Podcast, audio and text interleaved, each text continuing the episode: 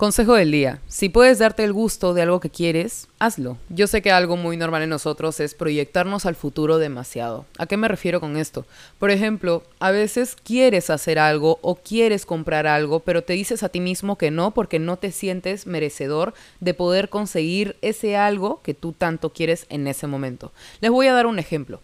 Hagan de cuenta que se les antojó una galleta. Ustedes tienen todas las puertas abiertas para poder ir a comprarse esa galleta y disfrutarla en el momento, pero ustedes dicen, no, esta galleta tiene muchas calorías, voy a subir de peso o a lo mejor no es necesario porque voy a gastar dinero y no quiero gastar dinero. A todo esto no es algo que ustedes hagan todos los días, no es que ustedes gasten dinero todos los días en ustedes o en un antojo o en algo que quieren en ese momento.